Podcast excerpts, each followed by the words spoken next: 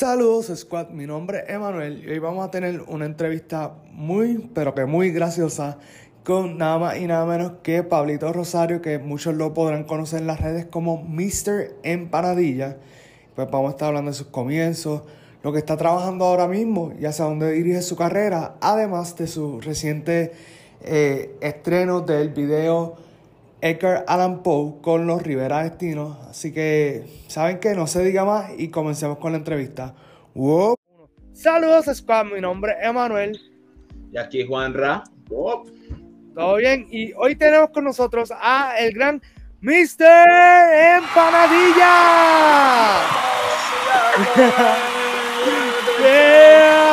Empanadillas cayendo ahí. Sí, ah, eso estaría brutal, hermano, sí.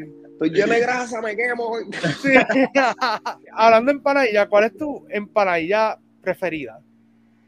Eh, uf, no, estoy en. Yo, yo siempre tengo dificultad escogiendo entre una empanadilla de pizza, una empanadilla de pollo y una empanadilla de carrucho, si están disponibles. Eh, Ya. Sí, ya. va. Sí. Yo, Sí, yo te me quedo con, con la de pizza. sí, yo también. No, es, que, es, es que la de pizza, la de pizza es la que es, esa es como esa siempre está disponible, por eso la amo un montón, Sí. esa es la que siempre está. Pero si, pero si tú estás en un chinchorro así en la costa y de momento como que así en piñón y de momento tú ves empanadilla de Yo. carrucho, yo, yo, Sí. yo le caigo. Nice. Oye, vamos a aprovechar y empezar con que eh, ¿quién es Pablito? ¿Y por qué no escogiste pastelillo en vez de empanadilla? Eso, eso una, es una excelente pregunta. Ustedes, ustedes sabían que yo, yo, yo, yo me crié en Ay Bonito y yo Sí. nunca en mi vida he escuchado el término pastelillo hasta que yo me mudé al área metro como a mis 10 años. Como que fue ahí que yo empecé a escuchar el término pastelillo y como que era yo seguir ignorando ese término. Para mí era ridículo, como que de qué tú estás hablando. Sí. Como que, que- como que pastelillo, esto es una empanadilla. Y después aprendí hace poco, esto fue como entrando a la universidad, que aprendí Sí. que hay una diferencia entre, un- entre el pastelillo y la empanadilla. Yo juraba que era, era la misma cosa, empanadilla, empanadilla, como que, pero después aprendí que... Pero tú sabes cómo es aquí, ya, ya yo no sé qué es real, ya yo no sé qué es una empanadilla, qué es un pastelillo. Sí. Sí. Pues, Mano, danos una pequeña explicación de quién tú eres como tal para que el público te vaya conociendo. Pues me, llamo Pablo Rosario, eh, soy comediante, eh, me dedico a, hacer stand-up comedy, eh, me dedico a escribir comedia, así que también hago videos graciosos en las redes para Instagram, Facebook, Twitter y para TikTok. Y básicamente, eh, sí, me, me, me gusta toda esta cuestión de crear contenido y hacer comedia y, y- y eso es básicamente quién, quién soy. O sea, como, eh, una parte de mí como persona. eh, y yeah, the- the- that's what I do. Yo hago cositas así como tripiositas. Sí. Sí. Pero, mano, te pregunto, porque yo he visto mucho tu contenido y, por ejemplo, lo de Patria Astronauta, ese es un flow bien Adult Swim. ¿Tú llegaste a ver Adult Swim? ¿O como Eh, sí, sí, sí, full, full, full. A mí Sí. las cosas que como que de niño yo, yo, yo, a tem- yo fui expuesto a eso como a temprana edad, como a los 9, 8 años. Yo estaba viendo estaba viendo Adult Swim y estaba viendo también videos en YouTube como Happy Tree Friends. Eh, así que estaba, tú eras el nene hardcore de la escuela. Sí, sí, yo era el nene y yo era como que, ah, yo veo Robo Chicken, ¿de qué, de qué tú estás hablando? Sí. de, de- de Adventure Time, loco. Ahora, ahora, ahora yo vi Adventure Time y me encantó, pero ajá. Sí, ah, vi- ajá, sí. Sí, era como que todo el mundo, mira, vamos a hablar de Pokémon y tú no, vamos a hablar de Robot Chicken. Vamos a hablar de, vamos a hablar de cómo Stewie quiere matar a su mamá en Family. Wow. Mira este video de un bebé partiendo de la cara a un- a un perro. Así que, o sea. Stewie contra Brian. Bueno, eh, Brian. Eh, Está súper cool la conversación porque realmente como que estamos todas en el average de edad. Sí. Este, nos miramos, yo tengo 23. ¿Tú tienes, ¿Cuánto tú tienes, Pablito? yo tengo 23. So, es como que nos criamos viendo eso. Tal vez yo me crié viendo más poco yo que tú, pero ajá. Eso no, nos- eso Sí, no sí. importa. Es- exacto, exacto. Pero nada, esto, volviendo con la entrevista, eh, para ti, ¿qué es el stand-up? El stand-up es. Eh... Uf, espérate, loca. El stand-up es el, el, arte, voy a ir con la palabra arte. Sí.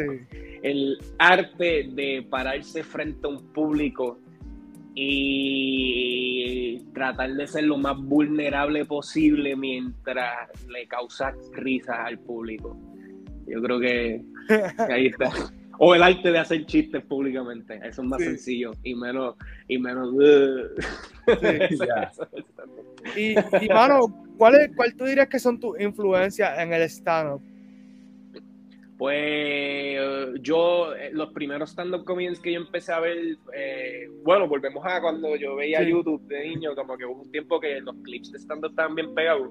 Así Sí. que yo eh, veía como que chistes de sets de Gabriel Iglesias, de Dane Nice. Cook. eh, empecé a ver sets de Jeff Dunham cuando el puppet ese estaba bien pegado, el, el terrorista.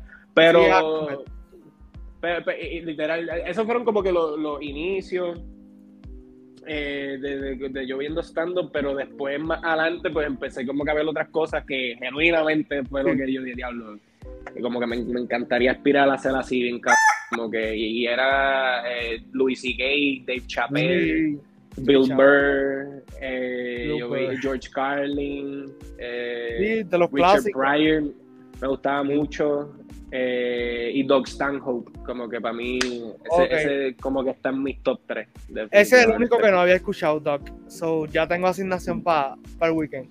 Sí. Doug Stanhope buenísimo de verdad que sí Tiene, tiene ahí una buena mezcla porque tienes como quien dice de los clásicos y tienes también como que entre medio y de los más contemporáneos porque Bill Burr está Mm. desde chamaquito, Gabriel Iglesias también. Eh, so, tiene una buena mezcla por ahí. A mí, Dave Chappelle, considero que es de los top 3 míos. Sé que a veces Bueno. él hace muchas cosas como que over the top, en, porque pues vimos lo de Netflix y toda la cuestión de que hubo hasta el strike y eso. Pero Sí. él siempre tiene como que bien. claro lo que, lo que, él, lo que él hace. No, en, ver- en verdad en verdad sí sí de, de Chappelle a veces dice unas cosas que yo digo, pero Sí, pero de verdad, de verdad, a la hora de cuando yo veo sus sets y yo me imagino Sí. cómo él escribió eso, para mí, para mí es como que el, el- si tú si ves los chistes como fórmula, este tipo Sí. es un puto científico, este Ujú. tipo como que sí. sabe escribir chistes bien cabrón y, Sí. y eso se la tengo que dar. tengo que A dar. mí, a mí me gustó el y tremendo especial. orador, por encima de eso es tremendo orador. así A mí me gustó el especial, no me acuerdo exactamente cuál fue, pero sé que fue ya cuando empezó con Netflix, que él dice, ok, yo voy a empezar con el punchline y voy a terminar como que contando el chiste. Y eh, eso cuando él lo hizo quedó súper nice porque él, o sea, es básicamente hacer el, el chiste de final a comienzo, a- al revés. Sí, Y ahí es eso, que yo me ves- acuerdo de eso como que sí. Ahí es cuando tú Sí, ves pero- como quien dice el, el arte de este tipo, de la, lo ingenioso que tú tienes que ser para poder bregar con eso, porque no todo el mundo tiene esa capacidad de ir para atrás con un chiste y, y la narrativa y como storyteller, que es lo que estamos hablando, está a otro Mm. nivel. Está a otro nivel. Sí, no, de verdad que sí. Y, y también de ver- eh, eh, uno ve eso como al- alguien que hace stand-up comedy. Yo veo ese tipo de técnica y digo, "Oye, como que eso inspira un montón a, a- a buscar nuevas maneras de hacer stand-up. Igual, eh, cuando él menciona que voy a tirar el, el, el punchline primero, eso también es un buen ejercicio para escribir chistes. Sí. Tú, como que piensa en una oración y trata de hacer un chiste que termine así. Y de verdad es algo, es algo que ayuda bastante. Eh, ¿Por qué línea tú te quieres ir con esto de la comedia? Sé que eh, tú, come- tú haces mucho stand-up comedy, pero también tú haces los reels y en los reels tú cuentas diferentes historias a lo que tú haces en el stand-up, pero realmente cuál es tu endgame en esto de la comedia. Mm, honestamente, con- personalmente, yo no, yo no sé para dónde me dirijo. Yo no sé si voy a ser stand-up comedian. Yo no sé si voy a ser eh, content creator. Yo no sé si ahora mismo también estoy con una clase de producción de cine. Me encanta también dirigir, me encanta escribir guiones. Así que no sé a qué dirección me iría, pero honestamente lo quiero hacer todo. Así que en resumidas cuentas, lo que quiero hacer con la comedia es Todo. lo que, lo que, lo que- todo lo que me sí sí de todo es que me encanta de verdad la comedia me encanta tanto que quiero quiero hacerla en, en- en donde se pueda Sí. hacer la comedia como que en, en distintos géneros Y de verdad que está súper bien porque la realidad es que, ok, a mí me gusta un poquito más cuando tú vas a hacer los shorts, o sea, por ejemplo, eh, la patria astronauta y los diferentes mm. shorts que ha hecho, mm. porque ahí... La animación también es otra cosa que me encanta. Exacto, la, como que tú tienes que ser bastante ingenioso con la animación para que conecte con lo que tú estás diciendo y dé gracia. O sea, mm. que eso también lo veo como otro tipo de arte y algo sumamente chévere. Los comediantes derivan su comedia de lo que les pasan a ellos, por lo menos los buenos comediantes dicen, mira, vamos a hablar de mi vida, se, se exponen, son vulnerables. How do you draw from life? De lo que a ti te pasa, cómo tú escoges eso para ponerlo en tu comedia o en tu chiste. Ah, Hacho, en verdad que, en verdad que yo, no sé, yo, yo pienso, recuerdo cosas que me han pasado que en el momento como que pienso que son graciosas, pero que cuando me pasaron, o sea, en, muchas ocasiones me pasaban cosas así como tripiosas y, hacía un chiste, siempre como que usaba el humor para manejar la situación. Pero hay, habían otras cosas que, que, me, que, me, daban vergüenza y como que yo cuando me pasaba, yo como que no, no hablaba de eso. Entonces en el stand-up como que... Stand-up video como que si yo cuento ese tipo de chiste, pues como que funciona súper bien y yo digo que como que tratar de reírme de lo que de lo que me da vergüenza o lo que me hacía sentir mal y pues como que ahí como que se saca, se le puede sacar mucho jugo. Y eh, también es bueno, como que para sanar eso también. Sí, eh, eso mismo iba a decir, ya cuando como terapéutico. sí, eso mismo iba a decir, cuando ya tú te puedes reír de ello, es como que, ok, ya pasamos esa etapa, sanamos y, y podemos, tú sabes. Así que, ¿cuándo fue que tú comenzaste a hacer videos de, de comedia o, o videos en general para empezar a subir como content creator? Eh, para los tiempos de Snapchat, eh, para los tiempos de Snapchat yo, yo ponía stories como que, eh, como, como que cómicos, de yo haciendo como que bobería, yo hablando mierda. Y yo, no, yo nunca salía de, de, Snapchat, yo me quedaba ahí y tenía amistades que me decían, ah, te tienes que meter a Instagram, que sé yo qué, como que sacate videos, métete para YouTube, que vaya, yo no, todavía no he abierto el YouTube, pero, ya tienes, tienes que aprovechar. En esa estoy, en esa estoy. Estoy, bajo construcción ahora mismo en, este estudio. Sí, tranquilo. Eh, estoy en esa. Y. No, no, pero, pero me decían, pues tienes que, Hacho, tírate para Instagram. Y finalmente lo hice en el 2000, 2018. Empecé a hacer, empecé a hacer video. Eso que hacías en Snapchat es bien parecido a lo que estás haciendo con Block Mondays. Eh, sí, Sí, lo único que era exactamente, no, no, eran blogs, eran cosas bien random que sucedían. Eso, es lo que, eso es lo que yo hacía en Snapchat. Y, pero fíjate, lo de, lo de Blog Monday, eso fue algo que, que, se, que se retomó hace poco. Eh, fue que, que, mi novia me había dicho, como tú sabes que tú deberías bloguear, como que, y digo, es verdad, Camila, como que vamos a, ¿verdad? Eso, yo, hacía eso antes un montón, así que creo que podría combinar, combinar la cuestión.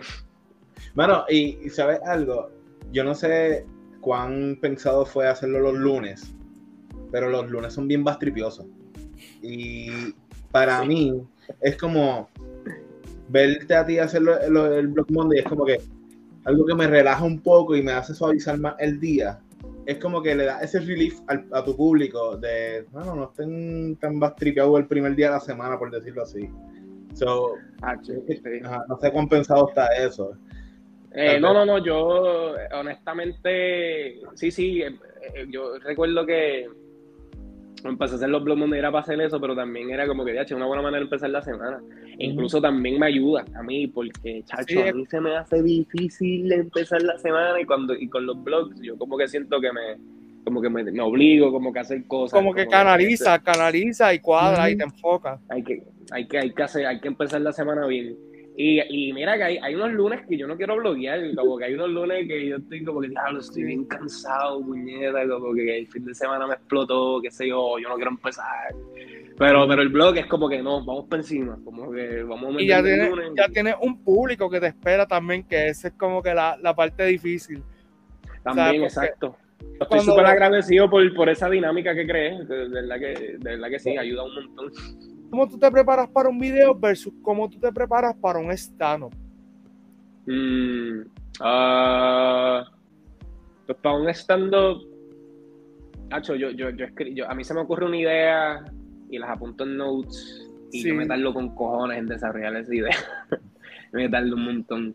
Y, y cuando visito los notes, yo digo, ok, voy a, sacar, voy a hacer un chiste de esto, lo voy a escribir. Me siento y lo escribo, hablo solo, así recitando el chiste como un loco, así arriba abajo en este mismo cuarto. Va contra la pared. Así como, como que, así como cacho, cacho, eh, recitando lo que escribí y después me trepo y hago el chiste. En cuestión de video, eh, eso, eh, me siento y escribo un guion. Se me ocurre una idea y, escribo el guion más o menos como tal. Siempre, por lo menos la estructura de la historia, porque también me gusta tener libertad para improvisar ciertas líneas. Claro. Como que lo mantengo, no 50-50, pero, pero ajá, como que sí, por lo menos. Por lo menos quieres saber hacia dónde va la historia, cuestión de que todo lo demás va a caer en, en su lugar, porque pues más o menos ya tú vas a saber cómo llevarlo. Exacto. Esto, sé que eh, la cultura del stand-up aquí en Puerto Rico está cada vez más, más encendida. Esto, y, pero puedo decir o pensar que eres de los más jóvenes eh, haciendo stand-up. ¿Estoy en lo correcto? Sí. ¿Cómo ha sido esa acogida a tu comedia como tal en cuanto a la diferencia de edades y eso?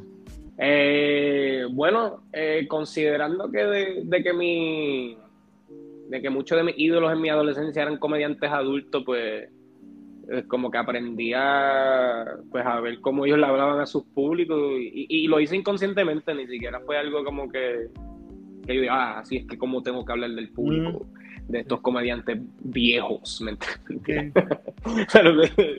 no, no, pero, pero me paré y y ese fue el framework que tuve, como que nunca he tenido otra referencia de un comediante joven, porque no la hay. O sea, existe, por ejemplo, el primer especial de Bo Burnham, él tenía 18 años. Pero cuando yo era adolescente, yo la gente de 18 años me parecían súper adultos. Así que no, nunca me entró como que, wow, él era bien joven. Eso me entró como que a la edad que yo tenía más o menos cuando él empezó y como que, así que nunca tuve esa referencia. Siempre vi comediantes adultos y, como que así mismito me dirijo a público en general. Nice. Sí, así que, mano, para ti, ¿qué es, qué es lo importante a la hora de comunicar? O sea, porque tu rol básicamente como de comunicador, tanto en tu stand-up comedy, pero también en, tus videos. ¿Cómo, ¿Cómo tú ves ese rol tuyo? Pues fíjate, el humor. el, o sea, qué sé yo, que a, la hora de hablar con gente siempre, siempre me di cuenta, o sea, me, me percaté que cuando tú eres, usabas mucho el humor, como que la gente alrededor tuyo se siente cómoda. Y volvemos a lo mismo, son cosas inconscientes que, como que uno, cuando la computadora del cerebro empieza a trabajar, como, como, como, oh, como, como maquineamos aquí socialmente, somos, somos simios, oh, oh, oh como, como, cómo socializamos. Eh, pues, pues capté eso, que el, humor, y después como que literalmente en el stand-up comedy, pues, pues, pues, pues tratar, tratar de ser lo más gracioso posible para el público, tratar, Pero, tratar de, decir cosas que llamen la atención, como que fuera de lo común, que al final del día eso es lo que es un, algo gracioso, algo que sale fuera de tu expectativa, que tú te, te ríes. Y volvemos a la computadora, el cerebro como que no sabe procesarlo, te ríes. Sí. ¿Tú eras gracioso desde pequeño o eras callado y después fue que te, como que te volviste el, el gracioso? Hacho, eh, de niño. Desde niño no es que era el más gracioso, pero yo, yo era. Yo, yo, era bien. Era, me gustaba jugar un montón. Como me gustaba jugar un montón. Eh, era, tenía mucha imaginación, así como que era bien. Yo estaba bien metido en mi mundo y, y como que me gustaba jugar un montón y, invitaba a la gente, como, ah, mira, chequéate esto, como que yo les montaba la película, como, mira, este Optimus Prime está haciendo esto, como que ayúdame aquí con, como que siempre montaba esa dinámica. Y yo, yo creo que fue en intermedia y en la high que, que, que me, que, que, eso se convirtió en, en, ser el payaso de la clase, pero, pero sabes que yo, yo, antes, yo antes hablaba con, como que yo antes era más, yo ahora, yo, soy, yo soy relax ahora. Sí. bueno, ahora eres tan relax que saliste en un video y ni hablaste y dijiste un montón sin hablar. Si sabes por la línea que voy. Sí. Ah, actuación es otra cosa que me gustaría hacer, que se me Sí. olvidó que decía Actuación, actuación, sí. Para ti, ¿cómo fue la experiencia de poder estar en un video y literalmente yo sé, porque he visto entrevistas y otros podcasts con Chente y nada, hablaron sobre la creación del video y su idea eres tú, literalmente. ¿Cómo fue la dinámica al grabar el video?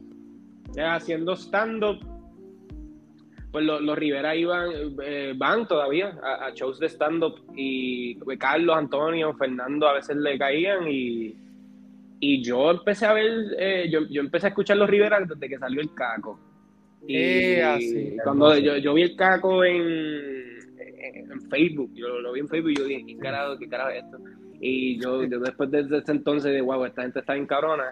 Y entonces cuando ellos llegaron a, a- cuando empezaron, cuando empecé a hacer stand-up y los vi por primera vez, un show así súper random, yo llevaba tal vez como dos meses haciendo stand-up, yo, yo dije, anda, los Rivera Destino están, los Rivera Sí. Destino están aquí, están aquí. Y, y nada, y, y debido a que frecuentábamos esos mismos ambientes, pues como que eh, eh, empezamos a, a tener como que nos llevamos a, a llevar bien, a tener relaciones así como que los jangueos y así sucesivamente eh, hablamos y hablamos y hablamos eh, y después pues que caí en el, en el, en el video. Entonces la otra parte, sí, eso mismo, así mismo, sí, sí, literalmente. ¿Y cómo, cómo fue la experiencia? Pues la estuvo súper cool, de verdad. La experiencia estuvo súper cool. Eh, no sé, nunca, yo nunca había protagonizado un video así en mi vida. Y yo, yo me sentí así como, como, como rey, ya. Me tenían ahí, me estaban con la ropa, y yo ahí comiendo así. Bueno, que también. Yo me sentía como, wow, esto está estamos en un video aquí musical, pero, pero no la pasé súper bien. que fun fact, el video era como, pienso yo, esto no lo escuché de ellos, pero es como tipo The Office, right? Ujú. Esto, Sí. y antes de, le, di- le dieron promo al video con mini con Reels de Instagram, eh, hablando sobre lo del COVID, que ese gimmick estuvo súper genial. Esto, porque literalmente a ti te pateaban en todos los videos, o sea, Sí, Sí, sí, sí. esto, y, y está súper cool. Y como que yo pensé, mano, los Rivera están haciendo, entonces, que porque yo dije, mano, van a hacer The Office en PR. Esa fue Sí. mi mentalidad en ese momento. Y yo, mano, esto está súper genial. O sea, pero después cuando veo el video es como que, "Ah, esta gente está muy heavy, o sea, que lo pienso muy bien. Y nada, creo que fuiste la persona in- indicada para ese video. sí. Ah, tu cara es súper, o sea, es que tú eres así, bueno, de lo que uno ve desde acá, ¿me entiendes? Es así, o sea, no, no, Ah. Sí, no, va- básicamente eras como el Toby del grupo. Eh, sí, sí, sí, pero, mano, dentro del video eh, me gustó dos cosas. Una, wow, qué incómodo debe ser grabar con Anthony y Fernando, que habían varias escenas que ellos te estaban como que right in your face, y tú como que tienes que estar así súper serio. Y es como que, me imagino que tuvieron que haber hecho varias, varios takes de eso, ¿verdad?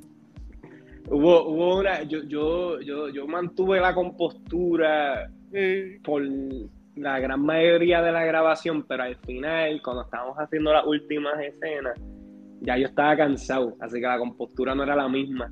Y, y habíamos, en una como que Antonio, yo, yo con el rabo del ojo yo sentía como que él haciendo un movimiento bien gracioso y yo Sí. como que me empezaba, me empezaba a reír. Incluso como que llega, llegó un punto que como que el director, eh, mm, que también eso es otra historia bien loca. Él también aportó a cómo, cómo, cómo llegué al video, porque, porque como que conocí a los Rivera en los shows, como que aparte, y después como que me hice como que amigo de, de Edgo por otro lado, por, porque esta isla es bien pequeña, sí. esta isla es bien pequeña, y de momento como que cuando los Rivera me escribieron como que mira, eh, vas a hacer un video musical, Edgo me escribe que, que para dirigir el video y me dice, mira, yo no sé si tú como que, como que, mira, te estoy proveyendo esta idea y como que así, los Rivera me escriben ahora mismo, como que, que, que lo que era, como que vamos a hacer algo. Eh, esto, esto, esto va a pasar. Eh, pero volviendo, volviendo a, a, a, lo, a yo rompiendo de la risa, pues él, él, tenía como que prisa al final y era como que no, tenemos que terminar como que para reírte. Y como que ahí me, me, compuse y, y, como que lo teníamos, pero sí, se me hacía bien difícil a veces. Sí. ¡Acho! Oh my god. Había unas partes que me estaban gritando un montón de gente en el video. Acho, eso era incomodísimo, incomodísimo. Sí, sí.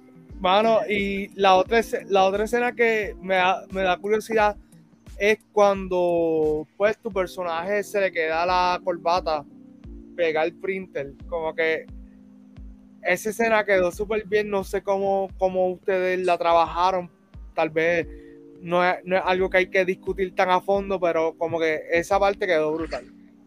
Era, eh, eh, no sé quién tomó la decisión, pero pusieron una corbata dentro del printer, como que, y después era una corbata, y después esa misma corbata se conectó como que con ah. la corbata que tenía puesta para que se viera bien alargada, y yo y la coreografía de eso como que eso nos tomó varias tomas en hacer porque yo, yo a mí se me hizo difícil tratar de jalar sin romper el sin romper la, no era un printer el, el shredder perdón. El shredder sin romper el shredder y como que estuvo bien loco eso pero ya, entre manos. Pero has tenido, tiene ahí una muy buena historia de, de los Rivera Destino, ¿verdad? Que te felicito un montón, mano, poco a poco. Esto te pregunto. Yo sé que eh, en la vida y en el stand-up nada es, no, no, siempre es fácil. Siempre hay noches malas. Eh, una, una experiencia mala sin tener que entrar en, sin tener que entrar en la televisión. Ah, cho, uf, eh, da, da, da, pues en verdad, en verdad. sí, no, Hacho, yo he tenido varios chistes que, que no me han funcionado con ciertos públicos, como que yo una vez tuve eh, un show en Aguadilla eh, y no era, no era mío, era con, con, Tito Sánchez y con Eric Bonilla, que son mm. eh, unos colegas tremendos comediantes, tienen que chequearlo. Así mismo es. Si no se los conocen. Eh, ellos estaban haciendo un show en Aguadilla y yo estaba por Mayagüez y, y yo estaba como que, mira, fíjate, voy a ir para Aguadilla para ver a esta gente. Y pasé para allá y después ellos me dijeron, mira, ¿tú quieres, quieres hacer cinco minutos de stand? Y yo como que, ah, pues dame, yo hago cinco minutos. Y cuando empezó el show era un público como que de seis personas, como que seis personas. Eh, eran como que eran como que tres cacos y dos yales. Wow. y eran, tres cacos y dos yales y, y, y, vieron esta gente, esta gente, como que un tipo tocando un teclado así, como que súper tripioso, un pelú, como que como que hablando mierda, otro tipo, como que otro tipo así tocando guitarra y, haciendo, haciéndose como que, haciendo chistes así bien goofy. Y, como que no se rieron como que toda la noche, fue bien, fue bien painful. fue bien painful esos cinco minutos para mí. Y otra, y, otra vez hice y había hecho un set de un chiste que se un poco un poco oscuro que tiene que ver con, alguien en Puerto Rico específicamente eh, que causó cierta controversia, que te involucra un niño. Y. Eh, por favor, no, queremos que nos tumben la entrevista, por favor. No, no, no, por eso digo, por, yo, yo, estoy por eso yo dejo la sinopsis para no. Sí, Era un chiste fuerte y, y, y, el público así como que, oh, fatal, y yo como que, tengo que terminar, tengo que terminar mis cinco minutos de, Uf, pero fueron momentos bien incómodos, pero un momento, chacho, uno aprende un montón al principio. Los cinco minutos deben ser eternos, literalmente. Cuando te va mal. Porque si te va bien, chilling. Pasa, pasa así, pasa así. Hace, hace time travel. Chacho, viajaste al futuro en cinco minutos, literalmente. Nice. Mira, y te pregunto, ya que nos hablaste de malas experiencias y algunos spots de Puerto Rico, ¿cuál tú crees que son los mejores spots de stand aquí en la isla? Eh, los mejores spots de stand-up ahora mismo en la isla, pues ahora voy a aprovechar el momento para darle promoción a los shows de los stand-uperos que se hacen todos los jueves en punto fijo en Bellas Artes. Eh, a veces hacen open. Eh, ahora, ahora mismo no recuerdo bien, pero este jueves hay show. Yo creo que hay, hay, hay showcases, que esos son shows de stand-up comedy en donde pues se selecciona un lineup de stand-up comedians y ellos vienen eh, ready con, con un material súper bien pesado de 15 a 20 minutos por comediante. Eh, también hay open mics para principiantes eh, o para comediantes que profesionales que quieren practicar sus chistes. Y ahí también hay roast battles. Uh. nice. Esos son batallas de, de, insultos para, la gente que no sabe. Eh, y en verdad, esos tres tipos de shows sean súper bien en puntos fijos. Sugiero que vaya. Eh, en verdad, eh, personalmente ha sido el mejor sitio donde yo he hecho stand-up. Nice. Pero para mencionar otros lugares de stand-up que son muy buenos, me gusta mucho el ensayo. para mí, el ensayo, esa fue mi cuna de stand-up. y siempre me encanta hacer stand-up comedy ahí. Siempre me encanta la gente de Río Piedra. son buen público. Eh, y finalmente me gustaba mucho hacer stand-up en el NIE también, en, en Santurce. Esos tres sitios me, gustaron un montón. Hace poco hice stand-up en Aguadilla y también me gustó mucho hacer stand-up en Aguadilla. No, no el, el, otro show que... Exacto, sí, sí. Hace poco... Eh, sí. Aguadilla, eh. se llama West Bandits y también buenísimo. Bueno, he visto que hacen open mics en, ah, en un parque por Atorrey, creo que mm. es medio astripioso, ¿verdad? En el sentido de que está al aire libre. Eh, los, el sonido no, no, se distribuye, no, es muy bueno al aire libre. Eh, sin embargo, recuerdo que esos fueron los shows que se estaban haciendo durante la pandemia. Así que cuando no se podía ir la barra de negocio, como que los shows de la, del parque fueron chéveres, especialmente en, esos tiempos bien oscuros. Y eh, eh, de verdad que lo disfruté mucho y ahora se están haciendo también eh, un domingo de... el último domingo de cada mes, si no, tengo, si no estoy equivocado. Incluso este fin de semana no, el de arriba, el, próximo domingo, va a haber open mic en el parque. Y la, la vibra es buena porque también es, como se siente como el open mic del open mic, como que es un buen sitio para, practicar chistes ahí al aire libre, al vacío.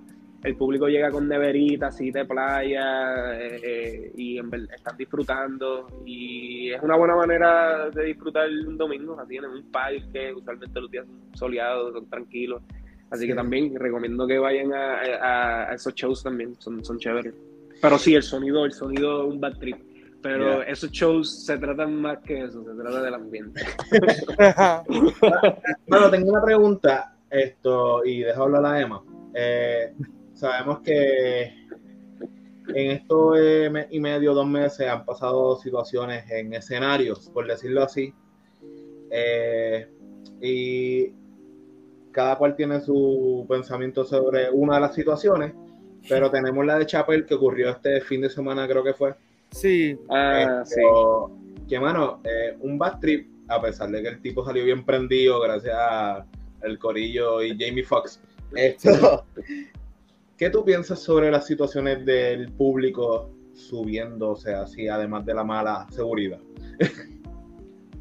Pues ridículo que te, te, te, ves bien payaso, eres más payaso que el comediante porque tú pagaste para ir a un show de comedia de un comediante que es conocido por, por, o sea, no hay problema con que tú te ofendas con un chiste, honestamente yo pienso que eso es humano, como que hay gente que no va a tomarlo de la misma manera. Claro. Pero, pero de Chapel ya quedó fama, ya quedó fama de eso, así que si tú pagas para verlo, es, es porque tú estás preparado para escuchar lo que sea que él vaya a decir. So, se vio bien payaso que él pagó para ver ese show sabiendo esa información y se y, y le brincó encima. Sí. Bueno, yo no sé si él hizo eso por un chiste. Yo honestamente, yo no sé los motivos del tipo. Yo no sé si era un loco que pagó y dijo, Acho, le voy a caer encima y Chamel. Como que en ese caso son otros 20 y respeto el joseo, pero no sé. Sí.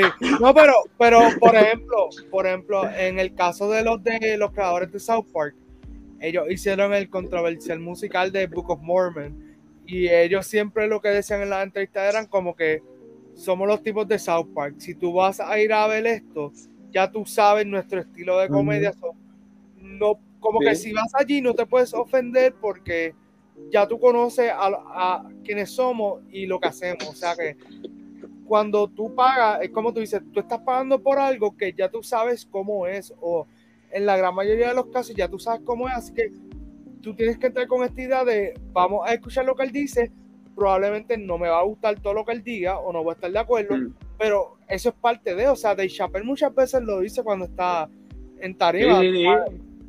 Eh, yo creo que también es parte de- del gig, tú Ujú. sabes, o sea, de, de, de uno contar chistes, a veces hay que pues hacer chistes que, pues como quien dice, trascienden un poco la- las barreras que uno tiene de ciertas cosas ideológicamente y pues a veces caen bien, a veces caen mal, pero pues, I mean, eso es parte de lo que tú haces como comediante. Sí. No, es, es- es- es real, igual también yo pienso que esas cosas también se deben a...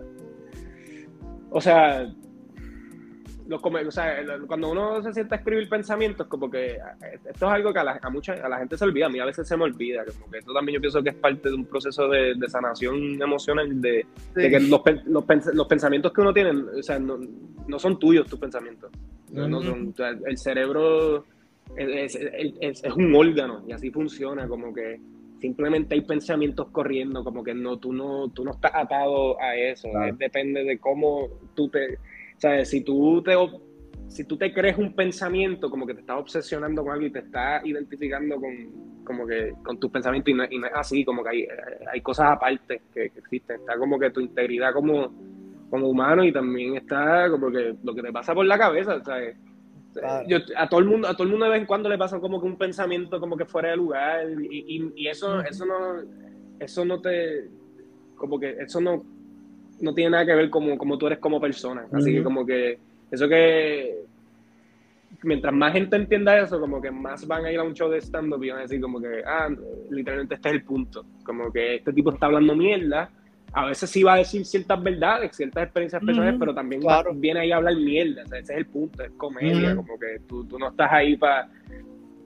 Tú no estás ahí para escuchar a un filósofo tampoco, como que estás ahí para, para escuchar un- a, a un científico, un profesor, como que no, sea, como que el pichea, no veas esto como información, tú, tú- esto es un performance. Este, basi- yo creo que los comediantes hacen versiones exageradas de, de quiénes son y esa Ujú. parte exagerada son esos pensamientos que a todo el mundo le dan, que no, sea, no, tú, tú no eres esa, ese pensamiento. No Sí, no, y, y, y sé de lo que estás hablando porque muchas veces los comediantes, y esto ha pasado mucho en los últimos, yo te diría, de 2017 para acá, que muchos de los comediantes tienen que de momento parar en seco el, el show y decir, gente, esto es un chiste, porque ellos están viendo que la gente está bien seria y muchas veces esos chistes están rompiendo con las barreras de ideologías que ya tiene la gente establecida.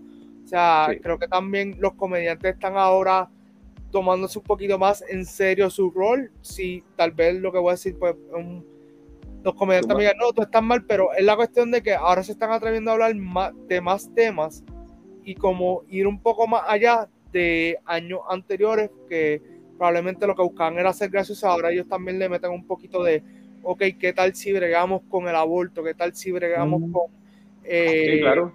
la- el racismo? ¿Qué tal si bregamos con la discriminación? O sea, que están abordando también temas que son bien eh, presentes en nuestra vida. Y eso está sumamente chévere, hermano. También hay mucha Yo- gente changa, eh, es importante decir eso. Esto, realmente, yo, yo considero que ah, sí te puede molestar algo, eso no está mal, ¿entiendes? Porque cada uno, pues, tal vez tiene su límite, pero cuando ya tú le pones el sello a algo y no estás abierto a escuchar otros, vamos a decir, en el caso de un stand-up, eh, que X no te gustó, pero no le das ni el espacio de escuchar Y, ¿me entiendes? Es como que, mano, no seas tan chango y hay veces que hasta pelean peleas que no son de ellos, ¿me entiendes?